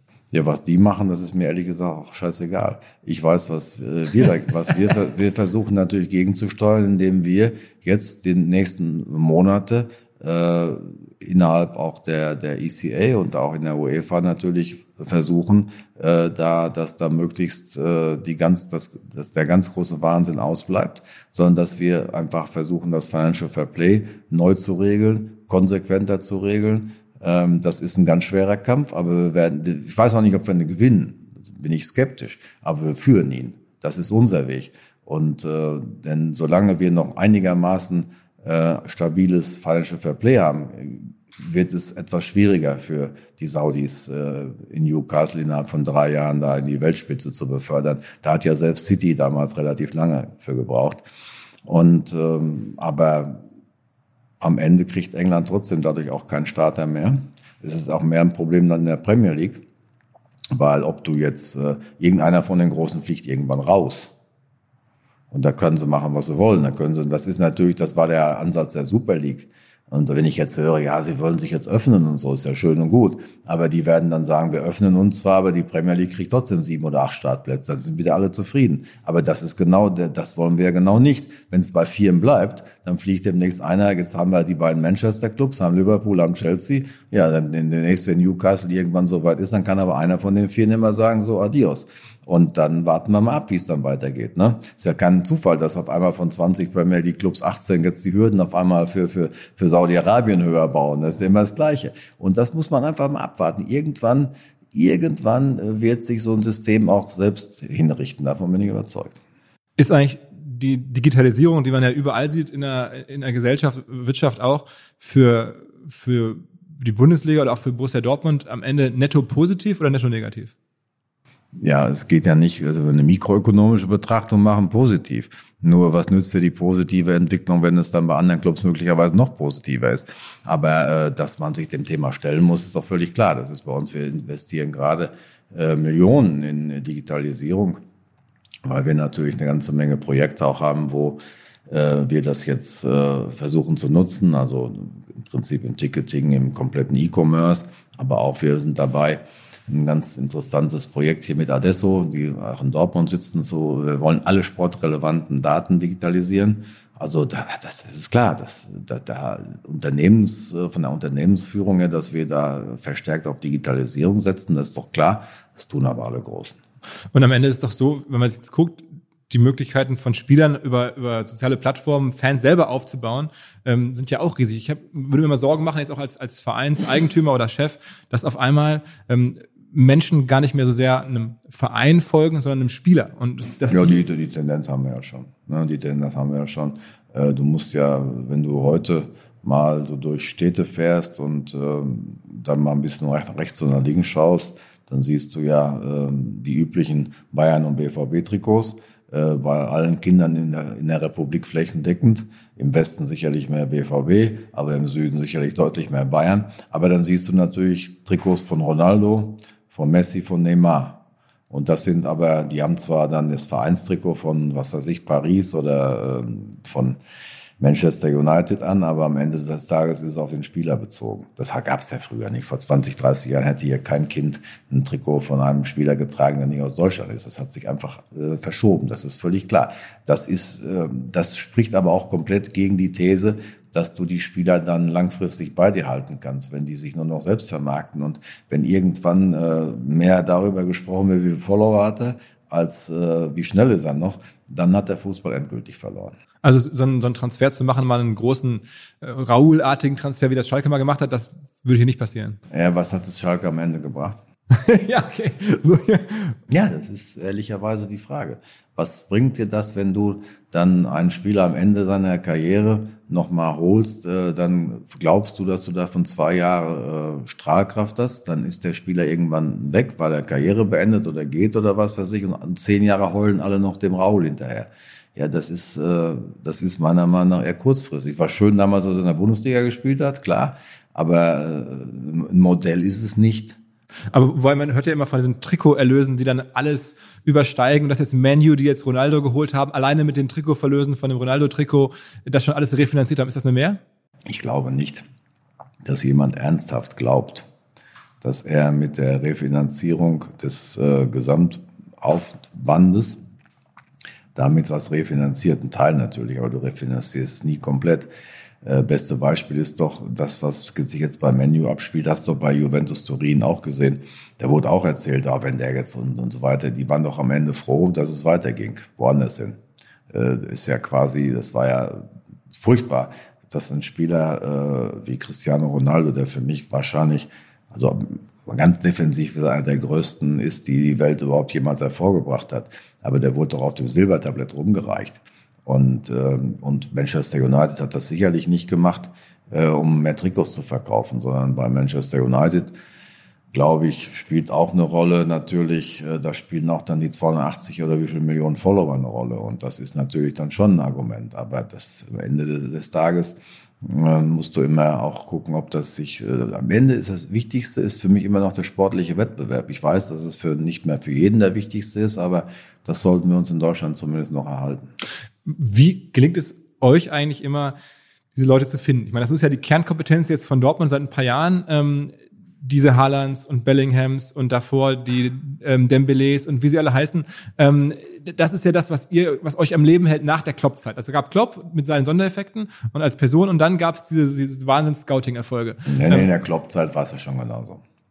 Äh, in der Klopp-Zeit war es genauso. Wir haben auch damals schon die Top-Leute in Europa entdeckt, Lewandowski und einige andere, Kagawa. Ähm, aber wir sind es auch dann schon auch in der Kloppzeit wieder losgeworden. Es hat sich gar nichts geändert. Aber wie, wie, wie geht das? Also was ist da, warum hat man strukturell offensichtlich da diese Nein, wir haben äh, mittlerweile offensichtlich da äh, ein Alleinstellungsmerkmal, fast Alleinstellungsmerkmal, weil natürlich durch die, den Werdegang dieser Spieler man sieht, dass die Höchstbegabten bei uns am schnellsten den Durchbruch schaffen. Und das ist natürlich sowohl für die Spieler, für die Eltern der Spieler, als auch für die Berater natürlich ein durchschlagendes Argument. Äh, ich habe mich jetzt mit den Jungs von Ajax unterhalten. Die hatten alle Spieler, alle Spieler, die jetzt bei uns spielen, von den jüngeren Guten, hatten die auch am Schirm. Alle. Also zu glauben, dass wir die als Einzige entdecken, das ist schon lange vorbei. Wir kriegen sie dann aber. Weil im Vergleich dann, man sagt dann, die Bundesliga hat natürlich noch deutlich mehr Strahlkraft? Strahlkraft, Aufmerksamkeit. Und dann kommt der Bellingham eben und der Gio Reyna zu uns. Aber zu glauben, dass Ajax die nicht auch auf dem Schirm hatte, ist doch klar. Aber da haben wir in der Tat einen Vorteil, dass wir gezeigt haben, dass so ein Spieler und dass wir auch dann auch nicht keine Hemmungen haben, dann so einen 17-Jährigen auch spielen zu lassen. War, war das Ihre größte Managementleistung in den letzten Monaten, den Haaland geholt zu haben? Das ist keine Managementleistung. Das ist einfach äh, ähm, wenn du, du kannst jeden Spieler der Welt äh, oder fast jeden kriegen, wenn du, wenn du an das, das Angebot, aber eine Managementleistung, insofern war es sicherlich so, dass unser Angebot an Erling war sicherlich nicht das Beste. Ich glaube, dass das Manchester United Angebot sicherlich besser war. Aber es war die Managementleistung, wenn überhaupt von Raiola zu erkennen, dass er bei uns am besten aufgehoben ist. Ja, und das, äh, und das haben wir, das, wenn man das als Managementleistung bezeichnen will, dass wir da über zehn Jahre die Voraussetzung geschaffen haben, dass man das heute in Europa überall anerkennt. Das ist sicherlich so. Und ich wundere mich immer wieder, dass die, äh, in Deutschland haben wir ja momentan das Problem, dass wir ja den ganzen Tag nur auf die Fresse bekommen, weil Bayern München einfach äh, momentan schwer zu erreichen ist. Typisch deutsch. In Europa, egal wo ich bin in Europa, hat der BVB einen viel, viel höheren Stellenwert noch und ein viel, viel höheres Ansehen als in Deutschland, wo ja die Boulevardmedien sich da permanent an uns abarbeiten, weil sie ihren ganzen Frust, dass jetzt Bayern München neunmal Meister geworden ist, alleine auf uns äh, abladen. Und äh, im Ausland hat der BVB einen Ruf wie Donnerhall. Und das ist schon eine enorme Diskrepanz, die mir da immer wieder entgegenschlägt. Nur, wir sind auch nicht völlig verblödet.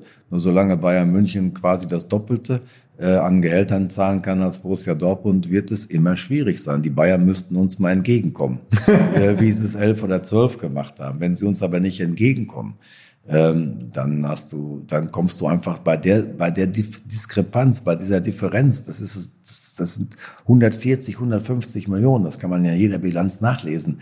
Äh, das muss man sich mal ausrechnen, auf Weltklasse-Spieler, wie viel das mehr sind. Aber am Ende müsste es doch mehr als 30, 40 gute Spieler geben. Ich meine, Bayern kann ja auch nur 20 Stück im Kader haben und dann müssten die nächsten 20 ja eigentlich nicht so viel schlechter sein, dass man. Ja, die müssen ja nicht so viel schlechter sein, aber wenn du, wenn der, wenn dein Gegner eine fünf bis zehn Prozent höhere Qualität auf den Rasen bringt, dann sind sie äh, auf diesem Niveau dann äh, kaum noch zu packen. Das ist einfach so. Das hat was mit Konstanz zu tun, das hat was mit, mit Gier zu tun, mit äh, Bayern hat in der Tat äh, es geschafft, jetzt über Jahre äh, außergewöhnliche Mannschaft zu haben. Wir haben es über Jahre geschafft, eine sehr, sehr gute Mannschaft zu haben.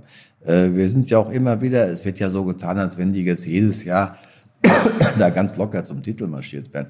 Wir waren vor zwei Jahren am Ende zwei Punkte hinter ihnen, äh, hätten das sogar machen müssen in dem Jahr. Also es ist jetzt nicht so, dass wir keinen Meisterschaftskampf gehabt hätten. Wenn du dann irgendwie irgendwelche Altvorderen da liest in irgendwelchen Zeitungskommentaren, hast ja dann hast du ja das Gefühl, dass hier seit zehn Jahren überhaupt kein Meisterschaftskampf mehr ist. Selbst in dem Jahr, nachdem wir ganz nah an ihnen dran waren, hatten wir im April eine Situation, dass die Bayern nie hinkamen. Das war ein Geisterspiel. Da hatten die vier Punkte Vorsprung, glaube ich, vor uns. Und wenn wir gewonnen hätten, wäre es einer gewesen. Wir haben aber leider Gottes 1-0 verloren durch diesen Schlenzer von Kimmich. Und äh, wir versuchen alles, was möglich ist. Aber äh, es ist eben, wenn du mit dem Auto, was nur die halbe PS-Zahl hast, äh, permanent da äh, am Nürburgring fahren sollst, dann ist es, dann musst du schon mal auf den Fahrfehler des anderen hoffen, sonst wird's eng. Und das, äh, und dazu gibt's eben auch keine Alternative. Was Bayern in 50 Jahren aufgebaut hat, das können wir nicht in 10 Jahren äh, in, in Nordrhein-Westfalen, wo die Strukturen ohnehin viel schlechter sind als in, in, in Bayern, das kriegen wir nicht aufgeholt. Ist, ist Bayern in dem Fall schon auch synonym mit Uli Hoeneß? Also ist der wirklich der erfolgreichste deutsche Sportmanager aller Zeiten? Ist für mich, ist für mich eindeutig Karl-Heinz Rummenigge. Ganz offen, weil Rummenigge war für mich die letzten als Vorstandsvorsitzender, der ist jetzt glaube ich 20 Jahre Vorstandsvorsitzender, das war die erfolgreichste Epoche von Bayern München und äh, das ist in der Öffentlichkeit wird das vielleicht manchmal anders gesehen, aber ich als jemand, der das von innen betrachten kann, habe da allerhöchsten Respekt gehabt, weil ich kenne keinen, der analytischer äh, in diesem Geschäft ist, der so einen klaren Blick auch auf, äh, auf, die, auf, den, auf den Fußball hat, äh, der international so exzellent vernetzt ist. Also Rummenigge, seine Leistung war außergewöhnlich in den letzten 20 Jahren. Die Leistung von Hoeneß wird dadurch überhaupt nicht geschmälert. Dem seine stärkste Phase war aber, glaube ich, davor. Mhm. Ähm, wie stark ist eigentlich das Fehlen von Schalke zu beklagen. Ist der Fahrfehler, äh, den die da gemacht haben, noch zu korrigieren? Ja, sicher wird Schalke wieder aufsteigen. Das lässt sich ja gar nicht verhindern, weil Schalke hat eine innere Kraft äh, aufgrund der Tatsache, dass sie eben äh, eine sehr starke Tradition haben, dass sie äh, da, das wird ja auch über Familien weitergegeben. So viel Misserfolg kannst du gar nicht haben, dass das nicht in einem Teil der äh, Genetik der Familie immer weitergegeben wird. Ähm, Schalke wird wieder aufsteigen. Ich glaube sogar schon dieses Jahr. Aber das Aufsteigen ist dann das eine. Äh, wenn du aber abgestiegen bist, verlierst du natürlich so viel Substanz, dass es sehr schwer wird, wieder nach oben zu kommen. Das, äh, das kann durchaus länger dauern. Also eher fünf bis zehn Jahre, bis die wieder richtig Ja, wenn überhaupt. Wenn überhaupt. Schalke hat natürlich auch viele negative Einflussfaktoren noch dazu. Also Dortmund ist ja nun schon nicht unbedingt äh, jetzt äh, mit Hamburg oder München zu vergleichen, aber äh, Gelsenkirchen ist ehrlicherweise hat es wirtschaftlich noch viel schwerer als, als, als Dortmund. Und, als, und wir haben natürlich hier in der in Nordrhein-Westfalen haben wir schon die Pole Position. Also wenn wir jetzt mal die letzten zehn Jahre oder wie viel, da haben wir vier Titel geholt, von, von zwölf an, anfangen und dann äh, noch dann den, den Titel von 17 und äh, den jetzt dazu nehmen, äh, dann haben wir vier Titel geholt. Das waren aber auch die einzigen vier Titel, die in Nordrhein-Westfalen in den zehn Jahren vergeben worden sind. Also das heißt, äh, der BVB hat natürlich da im Sponsoring und überall äh, Nordrhein-Westfalen schon ziemlich auch äh, abgegrast. Aber es ist auch nicht so viel da. Die, die, die Weiden sind hier nicht ganz so grün und ganz so saftig, wie es in, in Bayern der Fall ist. Ne? Aber in Hamburg zum Beispiel, ähnliche Situationen, kommen die in den nächsten Jahren aus Ihrer Einschätzung noch wieder ran? Hamburg hat natürlich das Problem, dass sie jetzt das vierte Jahr in der zweiten Liga spielen, was für mich ein Drama ist, weil Hamburg ist für mich äh, definitiv die schönste deutsche Stadt und äh, ich liebe Hamburg. Und so, ich habe mich jedes Jahr darauf gefreut, äh, wenn wir da gespielt haben, weil es einfach fantastisch. Und das ist schon eine besondere Tragik. Das äh, ist auch für den Außenstehenden nicht äh, nachzuvollziehen. Aber je länger du in der zweiten Liga bist, desto schwieriger wird es. Das ist auch klar. Also das heißt, da muss man sich auch irgendwie als Hamburger auf fünf bis zehn Jahre einstellen, wenn überhaupt, dass die wieder oben rankommen. Ja, und vor allen Dingen, das ist ja, das Problem ist ja, wenn du vorher natürlich sehr erfolgreich warst, dann hast du natürlich das Problem, dass dann auf den Ehrentribünen solcher Clubs sitzen ja unfassbar viele Leute, die alle sagen, ja, wir früher. Wenn ich das immer schon höre, wenn ich schon höre, wir früher. Ne? Äh, ich habe schon meinen Leuten gesagt, wenn ich mal irgendwann nicht mehr in der Verantwortung bin, da auf der Tribüne nur noch sage, wir früher, dann könnt ihr mich gleich erschießen. ähm, aber davon gibt's natürlich jede Menge. Ne? Und äh, das kann auch ein Club leben. Das kann ein Problem. Ne? Und äh, die waren eben in manchen Epochen sehr erfolgreich. Und das wird natürlich gerade in so einer großen Stadt, so einer Medienstadt, so einer Boulevardstadt, wird das natürlich dann, dann kriegst du immer wieder Leute, ja, wir früher. Wir haben uns das gar nicht umgezogen, wir haben mit sieben Mann gewonnen und was weiß ich. Kennen ja den ganzen Quatsch.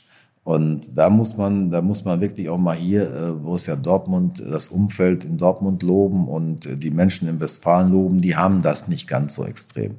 Also das muss man schon sagen. Gut, jetzt kann man sagen, wir sind auch relativ erfolgreich gewesen die ganzen Jahre, aber dieses, äh, ich nenne mal diese, diese Klugscheißer-Mentalität, ne, die ist hier eher unterausgeprägt und das hilft hier auch. Unsere Kolleginnen und Kollegen von Vodafone haben passend zum Erscheinen des iPhone 13 ein neues Angebot für Geschäftskunden parat. Wenn man zum Beispiel den Vodafone Red Business Prime Tarif nutzt, also den Optimaltarif für Geschäftskunden, sage ich mal, der natürlich auch 5G-fähig ist als Tarif, dann kann man jetzt Folgendes tun. Man kann sein altes Smartphone in Zahlung geben bei Vodafone. Und zwar nicht nur sein, sondern für die gesamte Firma und die gesamte Firma, die ganze Flotte upgraden auf das neue, leistungsstärkere iPhone 13 und dann natürlich noch mehr profitieren von dem Vodafone Red Business Prime Tarif. Hat dann da alle Arten von Benefits. Man hat natürlich, wenn man von unterwegs Videokonferenzen macht, eine höhere Qualität. Man profitiert natürlich auch von der Einfachheit von iOS 15. Also all das, wenn ihr jetzt die Smartphones der Kolleginnen und Kollegen in Zahlung gebt bei Vodafone, gibt es das Flotten-Upgrade mit dem passenden Tarif und dem passenden Handy. Alle Infos vodafone.de slash Flotten-Upgrade. Gucken sich viel an, was in den USA so im Sport passiert? in der Vermarktung auch der Vereine? Ja, ich gucke mir das natürlich schon. Also US-Sport selber gucke ich eigentlich fast gar nicht, weil der Hälfte des Sports verstehe ich die Regeln nicht. Und äh, das andere ist mir ehrlich gesagt, das ist nicht meine Art äh, von Sport. Das ist mir zu aufgeblasen, zu, äh, zu viel Show drumherum. Wenn ich die Spiele dann teilweise auch sehe, dass die Leute erst nach 35 Minuten kommen und in der 70. schon wieder wechseln, aber in der, in der Pause ist am meisten los. Und ähm, das ganze Modell gefällt mir nicht so, aber das, wie es vermarktungstechnisch läuft und so, das natürlich interessiert man sich dafür. Aber so einen Super Bowl-artigen Aufschlag, äh, da gab es ja in Deutschland immer schon mal Versuche, sowas zu machen. Ich gehöre wahrscheinlich zu den ganz wenigen Menschen, die noch nie einen Super Bowl gesehen haben und das wird auch so bleiben. Aber ich weiß natürlich ehrlicherweise, dass es sehr viele Leute fasziniert. Das ist auch in Ordnung, das ist gar keine Frage. Es ist aber einfach eine andere. Äh, ich bin da ein bisschen, bisschen puristischer aufgestellt. Äh, aber natürlich erkenne ich an, dass äh, Super Bowl heute etwas ist, was auf der ganzen Welt. Äh, ich habe mich nur für das Spiel nie interessiert, das muss ich ganz ehrlich sagen. Also ich bin, wenn dann eher der Eishockey-Fan. Äh, da, da, das gucke ich dann schon mal doch ab und zu, ne? weil der Sportart, äh, die Sportart fasziniert mich, aber äh, mit American Football und Baseball und so, da habe ich immer gefremdelt, das kriege ich irgendwie nicht auf die Reihe, wobei wahrscheinlich auch damit ein bisschen zu tun hat, dass ich so viele Fußballspiele sehen muss, ich wüsste gar nicht, wann ich noch was anderes gucken muss. Aber ich meine, diese ganzen Innovationen, auch jetzt, wenn zum Beispiel auch Chelsea anfängt, ein Trainingstrikot zu vermarkten und sowas, das gucken Sie sich selber an oder gibt es da Leute im Verein? Ja, aber wir müssen auch, äh, aber auch da ist wieder so ein Punkt erreicht, wo ich sage, äh, Ökonomie ist nicht alles. Ne? Zum Beispiel, dass wir nur in Schwarz-Gelb spielen. Das macht ja auch keiner, den Luxus leistet sich auch keiner mehr. Ne? Aber wir machen es einfach so, weil es einfach unsere DNA ist. Und äh, wenn ich da teilweise die Trikots von manchen Clubs sehe, dann, dann drehe ich durch. ne? Dann drehe ich durch. Ne? Also an dem Tag, an dem äh, Borussia Dortmund hier in Himbeerfarben aufläuft, dann äh, werde ich das Stadion nicht mehr betreten, ist auch klar. Gucken Sie sich denn an, wie Ihre Enkel Fußball konsumieren? Also auf welchen Plattformen wüssten Sie überhaupt gerade, wo die, wo die Fußball gucken können? Wer meine Enkel, die ich nicht habe, ja, okay. Ähm, mir fällt natürlich auf, äh, weil ich mich dafür interessiere. Äh, mit, äh, ich bin ja, ich habe ja den großen Vorteil, dass ich meine Erdung beziehe ich ja darin, dass ich seit 27 Jahren äh, schon erster Vorsitzender von Rot-Weiß Heiligenhausen bin und äh, da ab und zu auch nochmal hingehe und dann natürlich auch mit vielen spreche, auch mit den Jugendspielern spreche und so. Und mir fällt schon auf, dass das Multitasking ein großes Problem ist. Ne? Dass heute viele Jüngere nicht mehr bereit sind, sich 90 Minuten auf ein Spiel einzulassen. Ja. Ne? Das musst du natürlich dann auch in deine Vermarktungsstrategie einfließen lassen. Läuft ja auch gerade schon, auch in der DFL, diese Highlight-Berichterstattung und so. Und, und, und, und, und selbst wenn ich dabei bei Rot-Weiß Erlinghausen mir mal was nicht häufig vorkommt, aber es kommt ja schon mal vor, wenn ich mir dann so einen Schüler, also früher ist er Schüler, sagen wir mal, so, so ein C-Jugendspiel angucke, dann die Eltern, die schreien alle rum, sind aber alle, alle drei Minuten noch mit dem iPhone am machen. Ne? Und da muss man sich schon drauf einstellen. Also die, die Leute, die sich 90 Minuten ganz konsequent, ohne sich einmal ablenken zu lassen, ein Spiel angucken, die sind schon weniger geworden. Absolut. Man, äh, lassen sich auch mal ab und zu Instagram und solche Sachen zeigen oder, oder selber? Ich, äh, ich, gehen Sie mal davon aus, dass ich, ich poste nicht. Aber gehen Sie mal davon aus, dass ich äh, vertreten bin, aber nicht unter meinem Namen. äh, es war ja eine große Diskussion. Große Diskussion ähm, auch bei uns, ob ich das machen soll oder nicht, mhm. weil natürlich gibt es auch bei uns äh, im Sponsoring-Bereich schon ähm, das eine oder andere, die sagen, du musst das einfach machen, weil du, ein paar Leute würden dir am Ende dann doch folgen. Und ähm, nur dann habe ich auch mit, mit, mit ein, zwei ähm, Leuten, die ich für ernst äh, zu nehmen einschätze und äh, mich darüber unterhalten. Und die sagen, ähm, lass es in deiner, in deiner Situation würde ich sein lassen, weil wir kennen dich. Und am Ende trägst du auch sehr viel Masochismus in dir. Und du guckst dir das auch an, was die dann schreiben als Kommentare. Und äh, das bringt's dann nicht. Also wenn ich mir vorstelle, ich hätte jetzt Insta äh, unter meinem Namen und äh, du postest vorm Spiel irgendwas aus der Johann Cruyff Arena und dann anschließend kriegst du ungefähr 30.000 Kommentare, wovon 29.800 sagen, du bist der größte Versager auf diesem Planeten. Äh, da, das hat dann in der Gesamtabwägung dazu geführt, dass ich es eben nicht mache. Okay. Aber, aber ich folge. Ich folge einigen Leuten, die wissen das dann auch, um auch mal so Eindrücke zu kriegen. Auch den Spielern wahrscheinlich, zu gucken, was Den Spielern, das ist mir für mich am, das, dafür haben wir unsere Social Media, aber ich äh, interessiere mich natürlich auch für andere Bereiche. Kultur, Sport äh, ist eines, Unterhaltung. Ne, und ähm, das schon, aber nicht so, dass ich da jetzt aktiv teilnehme. Okay, okay. Aber es, trotzdem finde ich. Und meinen Kindern natürlich auch.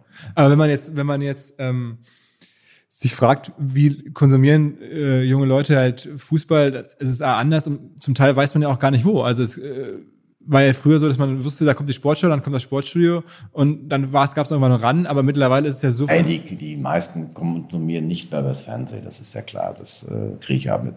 Äh, das geht dann über, über iPad und über iPhone und über Laptop und was weiß ich was, das ist schon klar und äh, das hat sich einfach verschoben. Und äh, ich glaube, dass heute äh, bei Dazon zum Beispiel, die es ja aus meiner Sicht top machen, aber ich glaube, dass die, äh, die Kurzberichterstattung äh, mehr geklickt werden als die Live-Spiele. Und ich ja. weiß es nicht, aber ich habe so das Gefühl, also immer wenn ich, äh, wenn ich mit Jüngeren spreche, haben die meistens sich nur die Highlights angeguckt. Müsste man nicht vielleicht auch drüber nachdenken, sogar die Regeln des Spiels in bestimmten Bereichen zu ändern, um sozusagen in diesem Gesamtverdrängungswettbewerb der Sportarten, der anderen Entertainment-Angebote und dieser kurzfristigen Aufmerksamkeitsspannen mitzuhalten und zu sagen, naja, wie immer mit unseren 45 Minuten und dann das auf Dauer wird es nicht Ich bin da total gegen.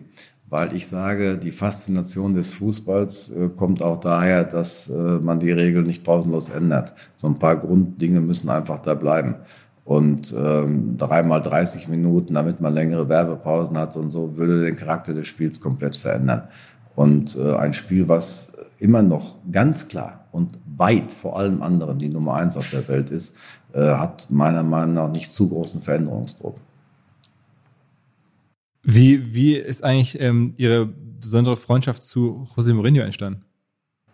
Ach du lieber Gott. Weil, Harter Wechsel. Das war eigentlich ein Zufall.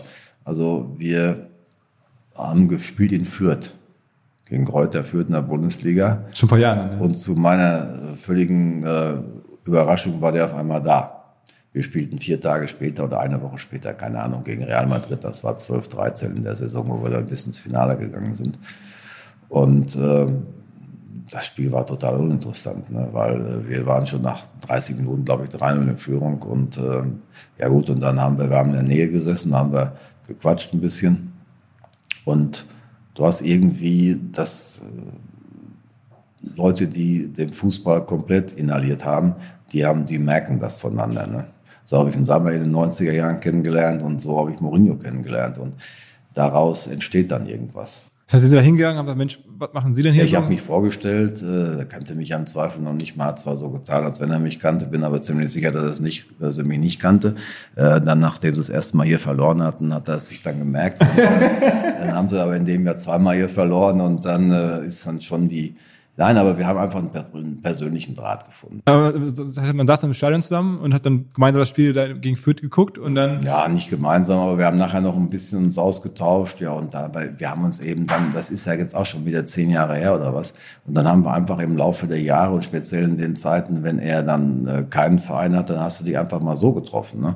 Meine Tochter hat in Oxford studiert und wenn ich die dann besucht habe, dann habe ich anschließend mich mit ihm in London getroffen oder so. Waren wir zusammen essen, haben auch ganz private Sachen besprochen und so. Also José ist, äh, gibt ja, gibt ja zwei. Es gibt einen im Job und einen privaten. Der private ist Weltklasse. Der ist Weltklasse und äh, das bestätigt dir aber auch jeder, der ihn wirklich gut kennt. ist Weltklasse-Typ. Und äh, jetzt ist es natürlich so in der jetzt in diesen Phasen, wir schreiben, aber wir sehen uns ja nicht regelmäßig. Aber mittlerweile würde der jemals zu Dortmund passen? Na, sagen wir mal so, ich glaube nicht, dass er sich äh, für Deutschland äh, wirklich ernsthaft jemals interessiert hat, weil ähm, wir, wir, haben ja auch über solche Sachen mal diskutiert, aber er, er sieht schon mal ein Riesensprachproblem. Er spricht ja eigentlich jede Sprache. Äh, außer Deutsch. Äh, außer Deutsch. Aber er sagt, Deutsch ist für mich aber auch, äh, die Sprache ist völlig anders als die anderen.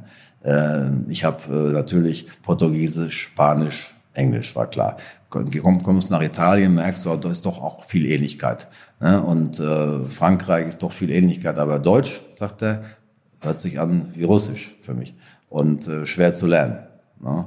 Und, ähm, und er, ich glaube, dass José ähm, jetzt, ähm, er liebt nach wie vor die Premier League, das ist klar.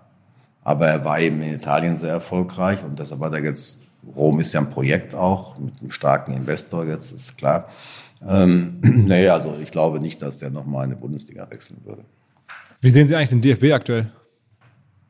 Bis jetzt war es eigentlich ein nettes Gespräch. da mich jetzt in irgendeiner Weise noch einzumischen, indem ich da irgendwas jetzt sage, äh, es ist schwierig, sagen wir mal so, es ist sicherlich schwierig. Aber mittlerweile muss man ja sagen, es ist nicht mehr für den DFB schwierig, sondern es ist ja auch für die, sagen wir mal, gesamte ähm, Struktur dahinter, also auch für die einzelnen Vereine. Es leiden jetzt ja schon gefühlt mehr als nur die konkret betroffenen Personen im DFB, wo man sagt, das ist ein internes Problem, das wird sich schon klären. Mittlerweile greift es schon ein bisschen weiter. Ja, wir brauchen wieder, wir brauchen eine Führungsstruktur im deutschen Fußball, die auch eine gewisse ähm, öffentliche und soziale Akzeptanz auch genießt. Das heißt, äh, dass da müssen wieder Leute sein, die auch in die Gesellschaft wirken. Das ist das Wichtigste. Natürlich ist das Wichtigste für den Deutschen die Nationalmannschaft, das ist klar. Aber für den Fußball in diesen schwierigen Zeiten, jetzt gerade in der Corona-Situation habe ich das oft vermisst, dass es da mal Leute gab, die auch mal da mal wieder so ein bisschen vielleicht mal die, äh, die Relationen gerade gerückt haben, weil der DFB gerade so mit sich selber beschäftigt war und dadurch auch jeder so beschädigt war, dass er nicht mal durchgedrungen ist.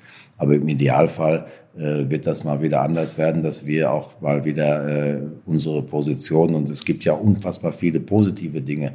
Wenn ich sehe, wie beherzt die, die, die Clubs, aber auch der DFB das Thema äh, wer hat sich so nachhaltig und auch so glaubwürdig äh, mit dem Thema Rassismus beschäftigt, wie wir im Fußball? Weil Integration zum Beispiel ist ja nun etwas, was, wer leistet denn mehr Integrationsarbeit als, als Fußballclubs, auch Amateurclubs? äh, in allen Bereichen. Ich habe noch nie erlebt, dass wenn eine EU-Mannschaft zusammenspielt, aus sieben Nationen zusammengestellt, dass es da ein großes Rassismusproblem gegeben hätte, sondern das ist genau diese integrative Kraft, äh, die der Fußball bieten kann. Das hätten wir viel deutlicher noch, äh, auch in dieser, wo, wo alle nur darüber diskutiert haben, dass in, in der Corona-Zeit der Fußball, was ja totaler Unfug war, aber der Fußball überprivilegiert ist und so alles Quatsch. Aber niemand hat dagegen gehalten. Ne? Und da müssen wir wieder hin. Äh, die Nationalmannschaft ist das eine Thema. Da sehe ich uns auf einem guten Wege. Und, aber der, der, der Verband als selbst, der muss erstmal, der muss mal wieder strahlen. Der muss mal wieder seine, seine politische Funktion, seine soziale Funktion, die muss der wahrnehmen und darf sich nicht mehr den ganzen Tag in Kleinkriegen da verlieren. Aber wenn man sich so anguckt, wer so eine Person sein könnte in Deutschland, die da also generell, egal aus welchem Amt heraus, ähm, so, ein, so, ein, so, ein, so, ein, ja, so ein Strahlen vermittelt, so viele gibt's ja gar nicht. Also es gibt vielleicht einen Kreis von fünf, sechs, sieben Leuten. Dazu würden Sie auch zum Beispiel gehören. Ja, aber DFB ist ja für mich, ähm, also DFB-Präsident ist ja für mich ähm, völlig ausgeschlossen. Jetzt, heute? Nein, immer ausgeschlossen, weil äh, DFB-Präsident würde bedeuten, ich müsste bei Borussia Dortmund aufhören. Ähm, in jeder, e, e, egal in welcher Funktion, ich müsste das dann niederlegen. Und das wird niemals passieren, weil mein Leben ist dann, was diesen Bereich angeht, Borussia Dortmund und kein Verband und kein anderer Club. Ich würde nie zum anderen Club wechseln. Ich würde niemals äh, zum Verband äh, wechseln, wenn ich dafür meinen Job beim BVB aufgeben müsste. Von daher ist das ausgeschlossen. Aber ich habe ja schon ein paar Mal gesagt, äh, ich weiß ja, wo es gerade drauf hinausläuft, wenn irgendwann äh, der, der deutsche Profifußball der Meinung ist, dass er mich in irgendeiner Form gebrauchen könnte und eine Vakanz da ist, die ist ja jetzt offensichtlich gerade ja. da, dann würde ich mich auch nicht verweigern. Aber definitiv nicht als, als DFB-Präsident stehe ich nicht zur Verfügung. Eher auf der DFL-Seite. Eher, eher auf der DFL-Seite, weil ich dafür auch nicht dann bei Borussia Dortmund aufhören müsste. Und entscheidend ist aber, dass die Amateure und äh, mir muss ja niemand was von Amateurfußball erzählen, weil, wie gesagt, wenn du 27 Jahre einen Verein führst, dann kennst du dich schon aus. Ich habe nie in den 27 Jahren ein Amt gehabt in irgendeinem Verband. Das ist schon klar. Aber ich glaube nicht, dass es auch so viele Leute gibt im DFB, auch in den Landesverbänden und so, in den, in den Landespräsidien oder wie das dann auch immer heißt, die selber mal 27 Jahre einen Amateurclub geführt haben. Also mir muss, das ist zumindest jetzt auch, wenn ich irgendwann in der DFL irgendein Amt übernehmen sollte, das ist sicherlich ein großer Vorteil für mich. Mir, muss von denen niemand erzählen, wie es im Amateurfußball läuft und wie es aussieht. Das kann ich also ganz gut beurteilen. Aber trotzdem haben sie ja das Vorschlagsrecht für den DFB-Präsidenten und ähm, zu glauben jetzt, dass jetzt dass da man kann auch nicht von einem Kandidaten, den die Amateure dann vielleicht vorschlagen, erwarten, dass er jetzt Kraft seiner Persönlichkeit vom ersten Tag an die riesen Strahlkraft entwickelt. Manche Leute entwickeln sich auch im Amt. Und da musst du einfach drauf setzen, dass man dann vielleicht, äh, dass äh, irgendwann äh, der DFB auch Leute hat, die dann diese Chance auch nutzen. Die letzten haben es eben nicht genutzt. Das muss man auch selbstkritisch einräumen. Aber äh, für den Profifußball heißt es im Prinzip, wir haben ein Drittel der Stimmen auf dem Bundestag. Das heißt also, du musst dich da mit, äh, mit der äh, mit, der, mit dem DFB auch arrangieren, das ist klar. Wie lange kann man denn generell so einen Job jetzt bei Dortmund machen? Also man kann ja lebenslang Mitglied sein und vielleicht auch im Aufsichtsrat aktiv sein, aber so jetzt in der Geschäftsführungsverantwortung. Ähm, ich meine, jetzt, da macht man sich wahrscheinlich schon ab und zu Gedanken darüber, wie geht's dann eines Tages weiter? Wie lange mache ich das noch? Wie lange habe ich die Kraft dazu, auch die Lust dazu? Ja, dass das nicht, dass das nicht unendlich ist, das ist ja klar. Aber dieser Verein hat da noch äh, mehr zu bieten als nur die Position des Vorsitzenden der Geschäftsführung. Und insofern, äh, ich weiß für mich nur eins, Borussia Dortmund wird mich bis zum letzten Tag, äh, ich werde Borussia Dortmund begleiten oder Borussia Dortmund mich. Hm, das ist keine Frage. Aber das ist natürlich ähm, das 25. Mein Vertrag läuft bis 25 und ich kriege dann auch irgendwann Ende 25 auch habe ich einen Rentenanspruch dann auch aus der, aus der, aus der gesetzlichen Rentenversicherung. Ach, sind Sie dann der gesetzlichen Rentenversicherung? Ja, natürlich. natürlich, natürlich. Ich meine, das, okay, ja. Ja, das, das ist, das ist, dafür, dafür bin ich dann auch Deutscher. Und der Deutsche ist ja auch immer, hat ein gewisses Maß an Sicherheitsbedürfnis, ne? Und, ähm, dann ist sicherlich so, dann, muss man sich das genau überlegen. Nur ich werde den Teufel tun und irgendwann sagen, dann und dann ist definitiv Schluss, weil von dem Moment dann hast du noch die Hälfte des Durchschlags. Und aber ich weiß schon, dass es nicht unendlich ist, auch klar. Und guckt man sich dann an, wie die Bayern gerade ihre Nachwuchsregelung machen. Die haben ja gerade von Rummenigge gesprochen und wie diese ganze Generation quasi jetzt ja aktuell es schafft, scheinbar das irgendwie Zepter zu übergeben auf allen Ebenen und das scheint jetzt zu funktionieren. Das warten wir mal ab. Das kann sein, das kann auch nicht sein. Ähm, das äh, haben sie jedenfalls geräuschlos gemacht, das ist schon mal gut. Und jetzt muss man dem Oliver Kahn und äh, dann seinen Mitstreitern jetzt die Möglichkeit geben. Das musst du aber dann über vier, fünf Jahre beweisen. Das ist keine Sache, die sich nach acht Wochen und nach, äh, das hat auch nichts mit aktueller Bundesliga-Tabelle zu tun. Denn ähm, die Mannschaft, so wie sie bisher da ist, die ist ja schon noch auch stark äh, unter der Ägide von, von Kalle Rummenigge gelaufen. Äh, Kahn hat äh, das Rüstzeug dafür, das ist gar keine Frage. Aber äh, den Rest muss er jetzt die nächsten Jahre beweisen. Äh, Grundvoraussetzungen sind top. Bayern München ist eine der spannendsten Aufgaben überhaupt, das ist schon klar. Aber Kalle hat dann auch, Kalle war 66, das ist genau das Alter, was ich dann 25 auch habe. Und äh, in solche Fußstapfen zu treten, ist schon auch eine Ambition. Ist auch. Aber man muss natürlich ein bisschen jetzt auch langsam gucken, wer das dann hier in Dortmund sowas sein könnte, ne? Ja, machen sich mal keine Sorgen. Äh, das würden wir allerdings weder in einem Podcast thematisieren noch in den Medien, sondern äh, wir werden, wenn das dann irgendwann soweit sein sollte, noch ist es nicht soweit. Außerdem sind es noch, ich habe noch vier Jahre Vertrag, das ist noch lange. Äh, und du kannst auch nicht schon vier Jahre vorher gucken, weil das ist dummes Zeug, weil in vier Jahren ändert sich die Welt im Fußball komplett. Ne? Und aber wir werden, der Borussia Dortmund wird, äh, was, das ist natürlich auch eine meiner äh, sicherlich wichtigsten Aufgaben, äh, wenn das mal irgendwann sein sollte, dann auch da Leute äh, zu präsentieren, die das Gesamtvertrauen auch des, des, äh, des Vereins haben, aber dass man das, äh, dass man geräuschlos gute Strukturen schaffen kann. Ich glaube, das haben wir ja schon äh, auch im letzten Jahr äh, gezeigt mit dem jetzt immer stärker sich anbahnenden Wechsel auf der Sportdirektorenposition, was ja auch eine ganz wesentliche Position ist. Dann haben wir relativ geräuschlos äh, mit dem Edin Terzic noch äh, mal große Kompetenz dazu bekommen, wo sich noch äh, ganz Deutschland darüber echauffiert hat, ob das so sein kann, dass der dann die Hütchen für einen Rose aufstellt oder nicht, haben wir es einfach gelöst. Also das können wir schon. Und ähm, da sehe ich das kleinste Problem. Und bis ähm, 2025 eine Meisterschaft ist noch drin, oder? Es sollte das Ziel sein, aber ich habe es schon mal gesagt, da müssten uns die Freunde der Stern des Südens müsste uns dann schon ein bisschen entgegen. Einen kleinen Fahrfehler machen. Vielen, vielen Dank für, fürs Gespräch. Fand es sehr hervorragend. Schön. Dankeschön. Ciao, ciao.